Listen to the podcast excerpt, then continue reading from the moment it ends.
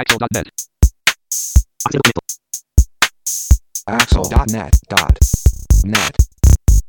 こんにちは。アクセシビリティの情報サイトアクセルがお送りする、ポッドキャスト第104回、2016年11月2日頃配信予定号です。中根です。104度目まして、インフォアクションの植木です。飛行機はスターフライヤーが大好きです。山本泉です。はい、よろしくお願いします。よろしくお願いします。ます。スターフライヤーってどことどこ飛んでるやつですか？えっと、本拠地は北九州です。ああ、それだ。はい。はいはいはいはい。そうなんです。なんか、格納庫でハロウィンパーティーやるとかいうのがこの間ニュースになってますね。はいスターフライヤーね。そうなんです。で、LCC、LLC、LCC、ローコスト、LCC。LCC が、の、ではなく、でも、その JAL とか ANA よりかはちょっぴり安くて、がしかし、席はすごい革張りで、すごあ、いらしいですね。すごい座り心地が良く、前にテレビもあり、タリーズのコーヒーで、っていう感じの。大好きな飛行機なんです。そうで、機体が真っ黒なんですよ。ほうほそうで、CA さんとかは、女性の方は黒のスーツに白の、えースカーフで。で、男性うんの CA さんは黒のスーツに白のネクタイなんで、めっちゃおめでたいんですよ。なんかもう結婚式みたいな感じになっていて、そうですねあーめでたい確かにねなとかっていう、そんなスターフライヤーが大好きです。です。てなことで、11月2日なんですが、えっと、11月2日といえばですね、なんと、キッチンバスの日なんだそうですって。台所とはあお風呂の日なんですって。ところとお風呂。うんはい。なんかね、おまあか、かっこ家庭文化の日？って言って、き家庭文化。はい。で、キッチンバス工業会がせ制定して、キッチンの K、バスの B のアルファベットが11、K が11番目、バスの B が2番目であることから、11月2日はキッチンバスの日なんだそうです。そういうこじつけを持ってくるんだ。すごいですよね。う。キッチンバスで一つの業界団体なんですね。キッチンバス工業会というものが存在するみたいなんですよね。なんかね、バス、バストイレで一つの業界なのかと思ったら、ね、そういうわけじゃないんですよね。なんか、あ、でもキッチンバス洗面化粧台の業界団体だそうです。ははい。うん。皆様の住生活向上、社会、地域社会の発展に貢献するために、いろいろとと取り組みをされていらっしゃる工業会だそうです。あ。はなるほどね。てなことで、まあ、トイレ、バス、おお風呂、台所等々について何か思いの丈を中根さん、どうぞあ。えー、食洗機が欲しいです。めっちゃ欲しい。あ、いいですよね。あのーアメリカに住んでた時に、はいえっ、と、アメリカのアパートって安いところでも大体ディッシュウォッシャーついてるんですよ。おー。で、まあまあ便利なんですけど、でも、えっ、と、多分、日本のやつに比べると全然落ちなくって。で、なんだろうな、例えばその、グラスとかはね、いいんですけど、あの、やっぱりフライパンとかの、ちょっと油汚れが目立つようなものがね、意外、全然ダメで、これは使えねねえなと思ったんですけど、はい多分日本のやつはね、もっとあの、なんていうんですか、その蒸気が細かく出るだとか、なんかあうんの、いろいろ考えてるはずなので、あの人たち。うん。なので、多分、あれよりは全然いいはずなん、いいはずなんですよっていうか、あの、使ってる人の話を聞くといいらしいんですよ、やっぱり。うん。まあ、でも聞くところによると、食洗機もそのまま汚れたものをボンと入れるのではなくって、ちょっと流して、夜洗いはした方がいいらしそうそうそういですよね。それはそうみたいですね。うんあの、す軽くすいすすいでとか、あと、まあ、油汚れをペーパータオルみたいなのでちょっと拭き取ってとかね。はい。まあ、それ、それだけでも全然違うのと、あと、やっぱりその、多分ね、あの、水がすごい節約できると思うんですよね、普通に洗うより。ああ、なんかそう言ってますね。うん。だから、うち結構ね、なんか知らないけど、水道代が時々びっくりするような値段になることがあって。ほほほまあ、なのでちょっとね、水道代節約の面からも、すんごい興味を持って、早10年。おまだ買ってません。一一昔前から考えていらっしゃったんですね。はい。じゃあ、ぜひ、買ってください。さい。いやいやいや、なかなか、なかなかね。植木さんは、その水回り関係での思いのだけ、どうぞうーん、難しいお題だね。そうですか？キッチン、バス。うん。トイレ、洗面台。まあ、バスって言うとね、一応、てっちゃんだから、乗り物、乗り物のバスの方が浮かんじゃうけどね。なるほど。まあ、そうだね。やっぱお風呂はヒノキかな。おー。おー。あれ、ほんまに香りすごいですよね。もうなんかね、子供の頃からね、はい。大きくなったらね、うん。じ自分の家を建ててう、ん。お風呂はヒノキにするんだと、ほー。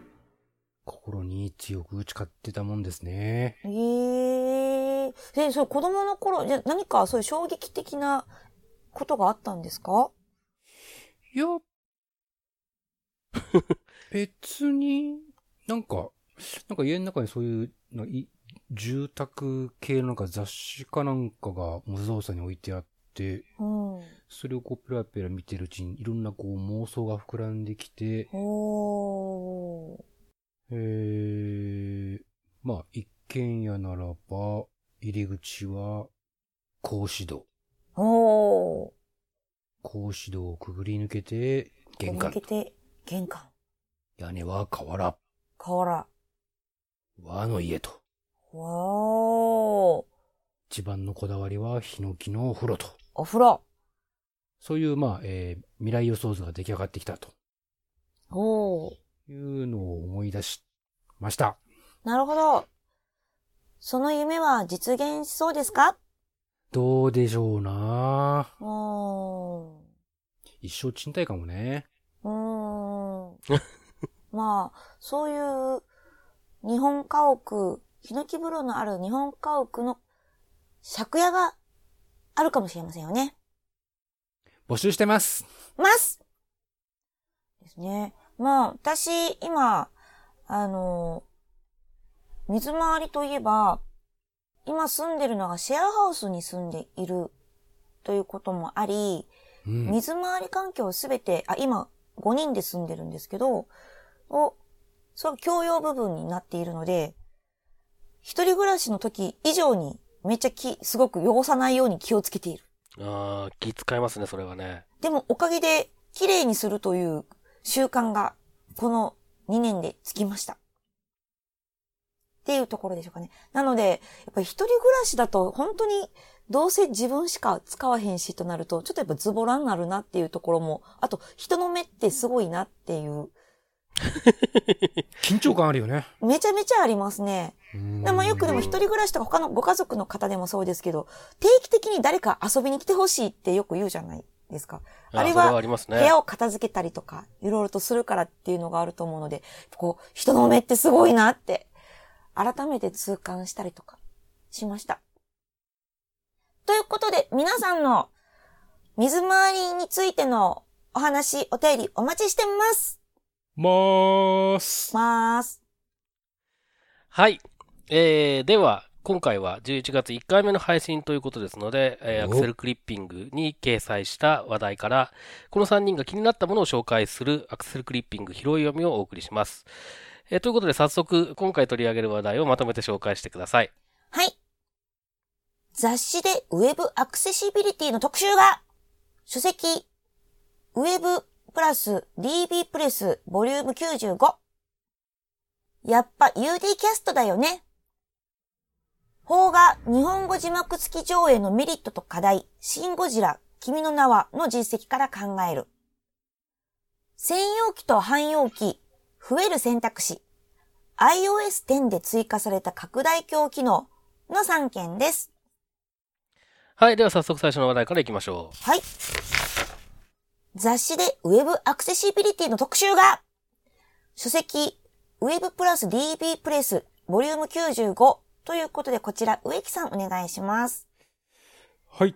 ということで、このポッドキャストのリスナーの皆さんだたらもしかしたらもう、お手元に一冊置いてらっしゃる方もいるかもしれませんが、が、私、えー、Amazon でポチりまして、収録日の今日届きました。おめでとうございます。それではためより開封したいと思います。本日、今から開封これが開封。封なんですね。オープンおー。オープン。さあ、表紙はね、いろいろ見かけてはいたんだけれども、おお、お、すごいな、これ。ん。表表紙にドカーン、ドーンと、ドーン、アクセシビリティと。ビリチェーこれはすごいですな。さあ、中身をですね、今開いてみますと、おはい。特集、お、特集の1ですね。おー。実装例でわかる実践アクセシビリティ、読み上げタッチ、キーボード、エトセトラ、多様な操作に対応と。ほー。うー第1章から第6章まであるんですな。へー。えーこれは、えーあ、えー書いた方のお名前を見ると、えーこれ、三井リンクスの黒沢さんと小出さんのお二人ですね。へー。三井リンクスというのは、ウェブアクセシビリティを得意としているウェブ制作会社さんですよね。はい。西新宿にございます。ございます。お、結構これすごいな。なんか、情報量、文字量っていうか情報量が、たっぷりっぷりですね。プリップリですか？おー、これは中途半端じゃないね。へー。おー。なるほど、なるほど。これはでも、なんか、パッと見こう論文みたいな感じですね。文字がたくさん。文字がたくさんでこう二段組になっていてですね。はーい。はいはいはいはい。まあ、モノクロ基調ですうね。ーん。はい。えー、アクセシビリティとは何かと、何か。えーいうことから始まって、具体的な、えー、画像や色の代替コンテンツ、うん。伝えたい情報をテキストでも提供すると。はい。えー、いうことですとか、とか？機械が理解しやすいマークアップと。おー。HTML の仕様を正しく使い、コンテンツの意味を表現する。うん。アクセシブルな UI の基礎知識。うんおー。状況に左右されない操作や通知をいかに実現するかと。さらにはデバイスに共通した操作の実装、ユーザーの実行や入力を単一のコードで検出する。どういうことだい、うんま日本語今日本語難しかったですね。うん。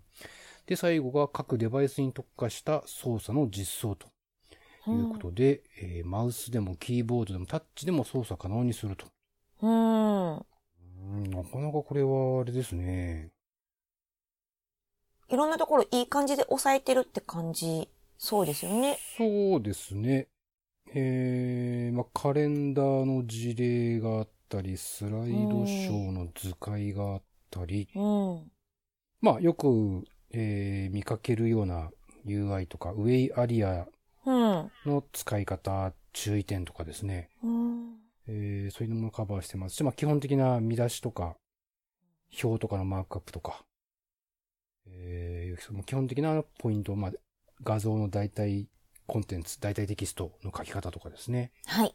そんなのも一通りカバーしてますね。これはなかなか力の入った記事ですね。おーあのーそれで、すでに、もう、あの、発売されて数日を経っていて、ツイッターで、いろんな方がその内容に対してツイートされていて、そのうちの一つが、地図の代替テキストを考えるっていうのが、今、そのまとめ、トゥギャッターにまとめられているので、ほう。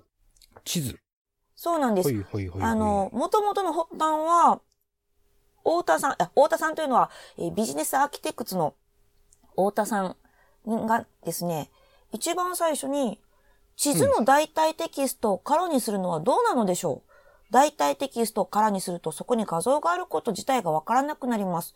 地図は重要で様々な利用が想定されるので、少なくともそこに地図があるとわかるような代替テキストを指定した方が良いと思っていますっていうところから、はいなんか。あの、書いてあってですね、そっからいろいろと、モンドさんが、あの、どういう、その、状況なのだろうかとか、あと、木立さんは、地図に限らずそこに画像があるなら教えてほしいという声はあったようなであったりとか。なるほどね。まあこれ、事例を見ると、はい。住所が書いてあって、はい。駅から徒歩何分って説明があって、えー、駅の西口を出てって、まあ、道順の説明があっての地図の画像という事例ですね。あまあ、でもこれあれだね。確かにでも地図があるってことは分かった方がいい気がするから、うんまあ、空にするよりはオルトイコール地図ぐらいは書いた方がいいような気はしますけどね。えーという、いやーでもすごく面白そう読んでみよう。なるほど。あ、そういう、そういうあれがツイッターで起こ起こってるのね。怒ってたんですよ。で、木立さんが、とツイートまとめをトゥギャッターに、なるほど。はい、トゥギャってらっしゃるので、じゃあ、そのトゥヤ、トゥヤってるまとめもはい合わせて、読むと、ぜひこれは一冊お買い求めいただいて、じっくり一家二冊、読んでいただくといいかなと思います。思います。はい。ということで、これ中根さん、この件に関してはどう思いますか？その地図の話に関しては僕もちょっと,、えー、と書いてるのが多分まとめられてるんですけど、まあ基本的には植木さんと同じ意見ですね、僕もね。うん。で、やっぱりその地図がそこにあるってことが分からなきゃいけないっていうことと、それから、例えば、えっ、と、僕といついつが同じページを見て話をしているときに、そこの地図の下に情報あるじゃんみたいな話ができるかできないかっていうう。うんーん。ことにもつながってくるわけですよね。だから円滑なコミュニケーションを実現するっていう側面も多分あって、うん。その単純になんか繰り返しになるからいらないとかそういう話ではないと僕は思ってます。うんうんうん。で、やっぱり情、これはもうあのツイッターの方にも書きましたけれども、えっと、アクセシビリティっていうのは情報が過不足なく、えー多すぎず少なすぎずっていう、うん。その見えてても見えてなくても同じ分量の情報が伝わらないっていうことを目指さなきゃいけなくって、で、そうすると、そこに地図があるっていう情報はやっぱり、それが伝わらないっていうのは不足ですよね。うんやっぱりというようなことを思ったりします。なるほど。では、続きまして。やっぱ UD キャストだよね。邦画日本語字幕付き上映のメリットと課題。シン・ゴジラ、君の名はの実績から考える。ということで、これ私がちょっと気になったので取り上げてみます。あのーまあ今年の春夏といえば、日本はシン・ゴジラと君の名はという映画で、二つの映画で話題が持ちきりだったような私は印象があるんですが、私はまあ両方見ていて、どちらも面白いなと思って大好きな映画です。で、この、えーシン・ゴジラと君の名はを、えー立川にあるシネマシティというところで、どちらも字幕付き上映をされたそうなんです。で、面白いなと思ったのが、やっぱり、シン・ゴジラご覧になった方は、とてもイメージがつくかと思うんですが、とてもセリフ量が多いっていうのだったりとか、あと、いろんな漢字のセリフが出てくるので、これを字幕でバンバンバンバン出されると、さらに、庵野監督の世界観をさらに体験できそうで面白そうだなっていうのがあったりとかして結構やっぱり話題だったようです。で、逆に、あの、君の名はに関しては、あの、まあ、シン・ゴジラほど話題性がないというか、集客があまりな、ま、満席にはなったんだけども、そこまで言うほど集客ができなかったっていうところとかも言っていて、まあ、これからのそういう課題にはなっていくのかなっていう、まあ、日本語に日本語字幕がついていることとか、それをわざわざ劇場に来ているにもかかわらず、日本語の字幕付きの映画を見ないということを選ぶ人が結構多いということに、この映画館の方は驚いていたそうです。で、あの、そのさっき言った、シン・ゴジラのような、もうその世界観で字幕がある方ができ、いいっていうところもあったりもするので、映画の内容によって、いろいろと見せ方であったりとかを考えなきゃいけないのかな、というふうにおっしゃっていました。もう一つ、表現上の問題で嫌がる方もいらっしゃるのではないかっていうところも書いてありました。あの、例えば、これ海外のブルーっていう映画があるんですが、真っ青な画面をひたすら70分映っていて、監督自身が話しかけているっていう映画なんだそうですが、これは、その青い画面を見せるっていうことが主軸になっている映画なので、そこに字幕を置いてしまうと、世界観が壊れてしまうので、どうなんだろうってことが書いてありました。ということで、まあ、世界観を、映画というのは、まあ、映像と音と音楽だったりとか、環境の音であったりとか、あとセリフ、まるっと、まあ、総合して見せたいっていうこともあったりするので、作品によっては難しいんじゃないかだろうかということをおっしゃってました。ということで私はじゃあ、あれば UD キャストがいいんじゃないかって思ったわけです。で、UD キャストというのは、あの、映画と連動して、スマートフォンでとか、タブレットで字幕や音声の解説を楽しめる映画館です。リアルタイムに映画館で楽しめる、サービス、そしてアプリになってるんですが、そういったのを使っどんどん普及してきたらいいなって思ってずっとこれ3ページぐらいある長い記事なんですが、最後の最後で UD キャストの紹介があるというお話でした。ということで、植木さん、この内容についていかがですか？まあ、あの、前、UD キャストの話をした時かどうかわかんないです。まあ、このポッドキャストでも話をしたことがあると思うんですけど、うん、まあ、アメリカはやっぱりその、法律があるので、うん、えー、例えば僕がその、えー、まあ、あれは十何年前ですけど、うん、アクリル板をこう目の前にこう刺して、で、こう、映画館の後ろの壁に、はい。反、反対向きにこう字幕が電光掲示板に表示されて、うん、それがアクリル板にこう反射して、アクリル板刺してる人だけその字幕が見えるっていう、うん、そういうまあアナログといえばアナログな感じのシステムがあって、それがまあ今 UD キャストっていう風に進化してるんだと思うんですけど、はい。まあ、見る側が選べるっていうのは大事かなという気はしますね。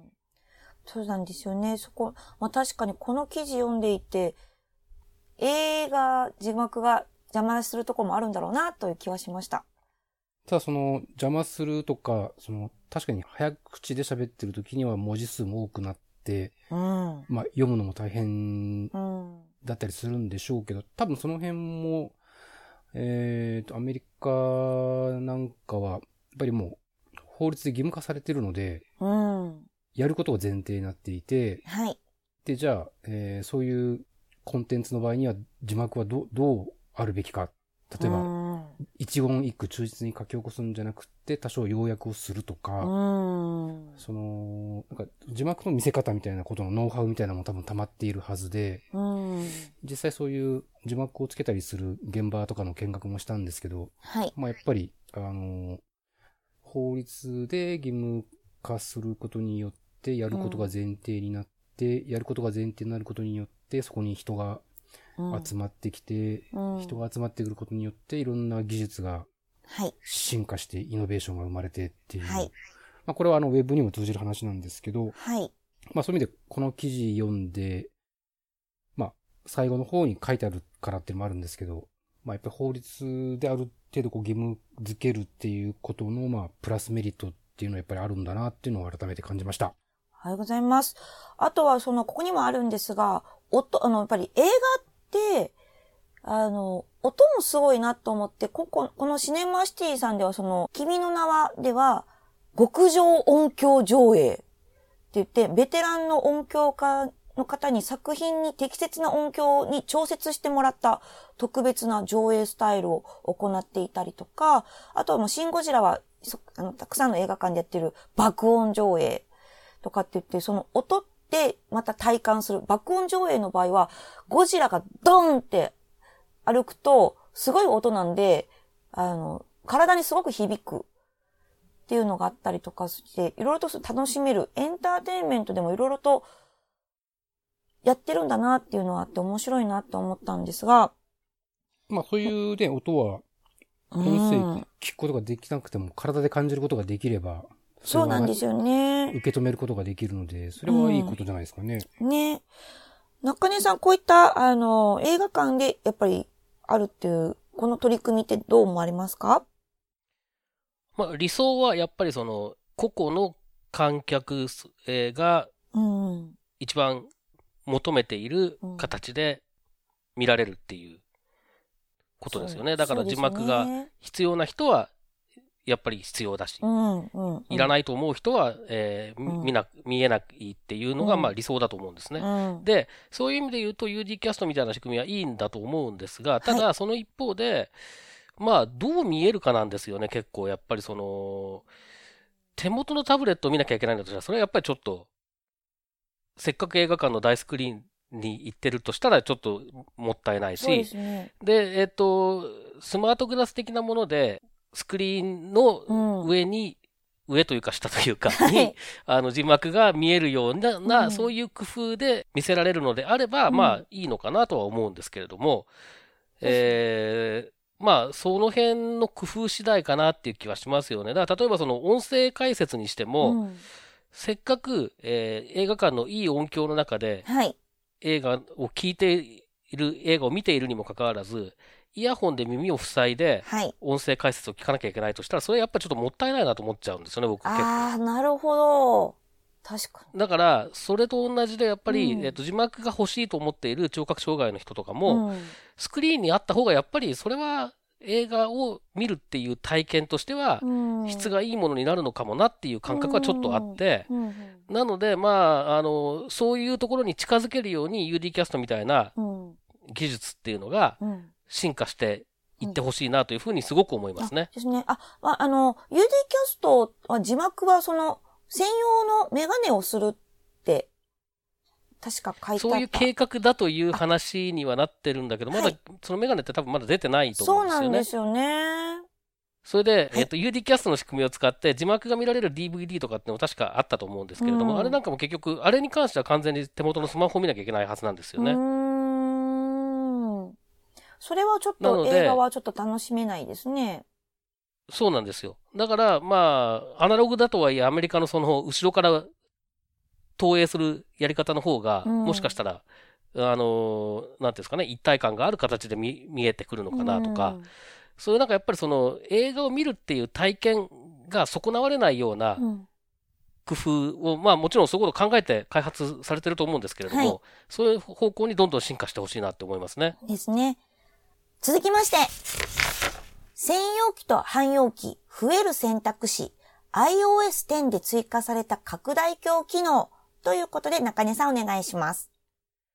はい、えっ、と、これクリッピングで取り上げてるのは、えーブラインド PC サポートという、ま、あグループ。これ以前ゲストに来てくださった柳田さんとかがやっているグループですけれども、まあ、視覚障害者の IT 利用、PC の利用とかをサポートし、まあ、そのままですね。そういう、えー グループがあって、そこの出してるメルマガのおバックナンバーですね。これを紹介しています。で、えーこの紹介した Go の中で iOS 10、9月に発表された iOS 10で追加された拡大鏡機能について詳しく解説しているいる記事がありましたので、まあ、紹介してみたわけですけれども、あの、まあ、拡大鏡機能っていうのは何かっていうと、えーまあ、えー iOS、iPhone、iPad その他の、えー iOS デバイスの、えーと設定の一般の中のアクセシビリティの中にある機能です。えーで、これを有効にすると、えっ、と、どんなタイミングであっても、ホームボタンを3回、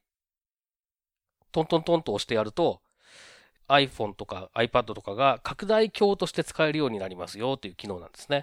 で拡大鏡として使えるようになるってのは何なのかというと、まあ、カメラに映ったものを拡大して表示してくれるとうんいうわけです。で、これまでも、まあ、あの普通にその、なんていうんですかね、カメラで対象物を映して、それでピンチイン、ピンチアウトでサイズを調整して見るとかっていうことは、どうもロービジョンの人たちはやってるらしいんですけれども、これよりもはるかに便利らしいということで、あの非常に評判がいいんですね。で、えっ、と、これですね、あの、まさにこのポッドキャストが配信されている時に、まあ、毎年恒例、11月の初めにサイトワールドというイベントがありますけれども、これ、あの、えっ、と、視覚障害者関係のものがいろいろ展示されたりとか、まあ、あとセミナーみたいなものも開催される、そういう、えー、イベントですが、えー、このイベントに関する特集をやっているポッドキャストなんかでも紹介していますけれども、まあ、拡大読書機って呼ばれる、え分野の製品があります。で、これはまあ、単純に言うと、その、ものを映して大きく表示して、え、ロービジョンの人が見やすいようにしますよという機械なんですけれども、これのまあ、据え置き型のものと、あと携帯型のものがあるんですね。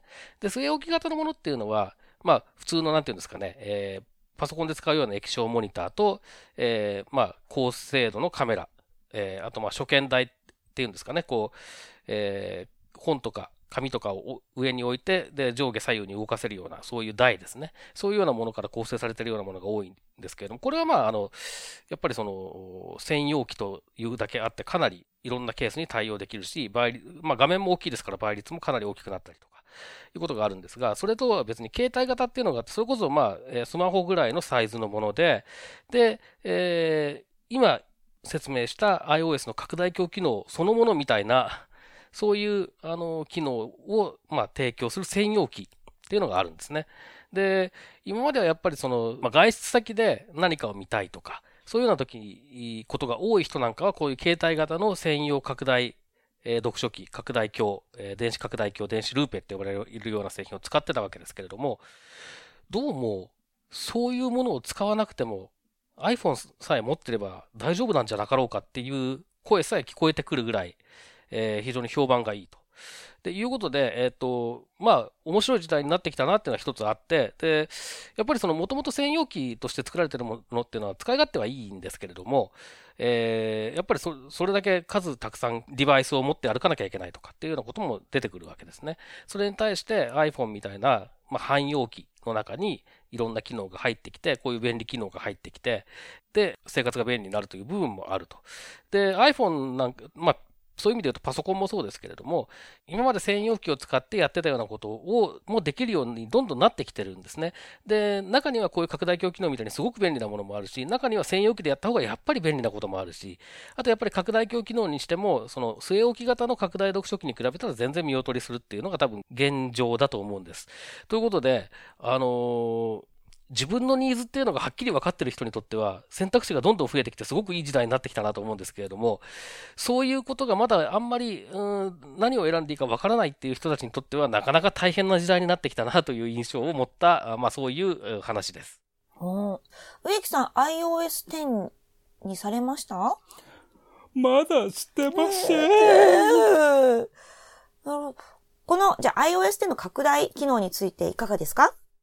我々政府としましては、はい、いかんせんまだ試しておりませんので、なんともコメントのしようがないわけでございまして、はい、ただまあもちろんのことながら、興味は大いに持っております。おありがとうその意味において、iOS10 のダウンロード、そしてインストール、アップデートについては、前向きに考えておる次第でございます。ありがとうございます。はい。これ多分老眼の人も結構便利だと思うんですよね。おうそれは聞き捨てならないな まあ、あと、あの、この記事では出てなかったですけど、なんかカラーフィルターとかね、結構細かい、その、えー、見た目の、見た目というか視覚的な部分の調整ができる機能が追加されたりとかいうのもあるみたいですから、はい、まあ、あの、いろいろ進化してるなって感じですよね。なるほど。まあ、じゃあぜひとも、これ、すでに体験したよっていう方いらっしゃいましたら、感想、お待ちしてますますちなみに、えっ、ー、と、これをバンバン活用したよっていう、えー、記事がですね、えー、10月の2本目のメルマガに載ってますので、よろしければお読みください。はい。クリッピングは以上です。はい。えー、で、ちなみにさっきも言いましたけれども、サイトワールドが今、絶賛進行中のはずなんですけれども、今年もインタビューをバンバン配信する予定ですので、えー、ぜひお聞きください。さい。さい。はい。はい、ということで、えー、すが、えっ、ー、と、久々、久々ですかね。久々にあの、コメントをいただいたので、あの、せっかくなのでご紹介したいと思います。はい。いずいずさんからお願いします。はい。あの、コメントというのは、はい、えー、サイトの方の、ポッドキャストのページのところにコメントをいただきました。よく、まあ、アクセルのポッドキャストを聞いていただいたりとか、えー、イベントに参加いただいている神山さんからです。ひと夏の経験に喜ぶおじさんとしては、山口百恵から中3トリオに話題が発展しなかったことが残念であります。にしても、その頃と引退当時との彼女のギャップはとても強烈です。色のシミュレーターで撮った4枚の写真、私には違いがほとんどわかりませんが、かっこ色覚障害なので、ウェブページでのコントラストだったり、グラフの色分けだったり、悩まされることは日常茶飯事なので、少しでも改善されることを願うばかりです。タイトルにも IA とあったので、はてなだったのですが、なるほどそういうことだったんですね。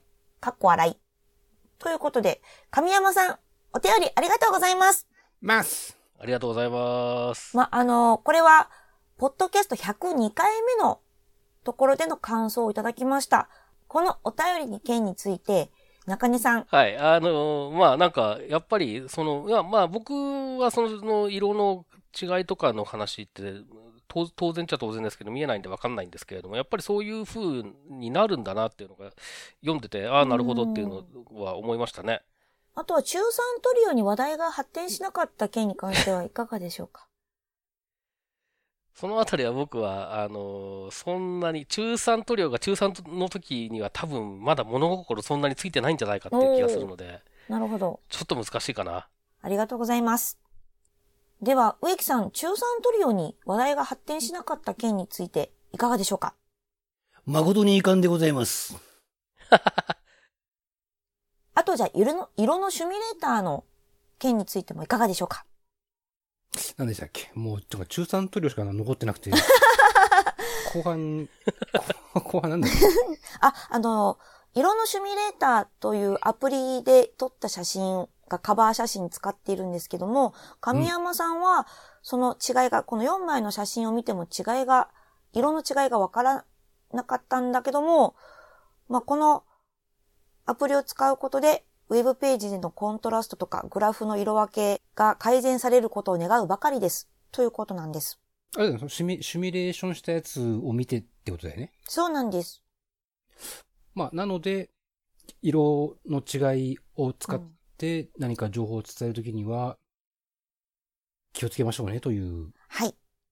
ことなんでしょうね。ですね。やはりこういうのでも、こういうアプリがどんどん出て、皆さんがお仕事とかアプリを作ったりとか、サイトを作ったりとかするときの参考にもっとなればいいなっていうのは本当に思いました。グラフの色分けの問題でも結構やっぱり頻繁にありそうですね。めちゃめちゃありそうですね。まあその色だけでっていう話はまた別の話になってくるので、ここではあれなんですが、やはりグラフの、これも作った後に白黒にしてみたらとても違いも分かりやすそうな気もするんですけれど、そういうことでも、うん、そうだと思うんですよ、多分。うん、僕も昔、あの、なんかの時に作ったグラフがやっぱり、えー、っと、カラーだといいけど、白黒にすると話にならないみたいな話があってですね。で、結局なんか、あの、えなんか模様、変な模様を入れてごまかすみたいなことやったような気がしますけど。うん、でも私も結構、あの、色だけじゃなくて、少し、あの、なんで、ストライプの線を入れたりとか、チェックを入れたりとか、あのドットにしたりとかっていうのは、そういう模様をつけることよくやってます。やっぱりそう、そうなりますよね。うん、ですね。はい。ということで、皆さんからのこういったご感想その他、常にお待ちしてますので、よろしくお願いします。お待ちしてます。はい。あと、まあ、あの、ツイッターとかでね、あの、気軽につぶやいていただいたりしても、あの、それも大歓迎なんで。あの、ツイッターでもし感想をいただける場合は、ハッシュタグでアクセル、ACCSELL というハッシュタグをつけていただけると嬉しいです。です。ということで、本日のポッドキャストは以上です。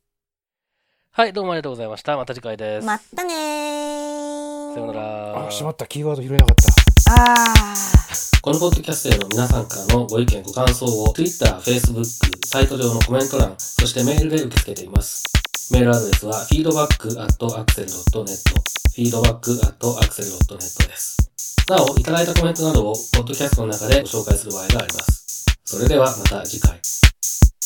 では、ダメより開封したいと思います。本日、今から開封のこれが儀開封なんですね。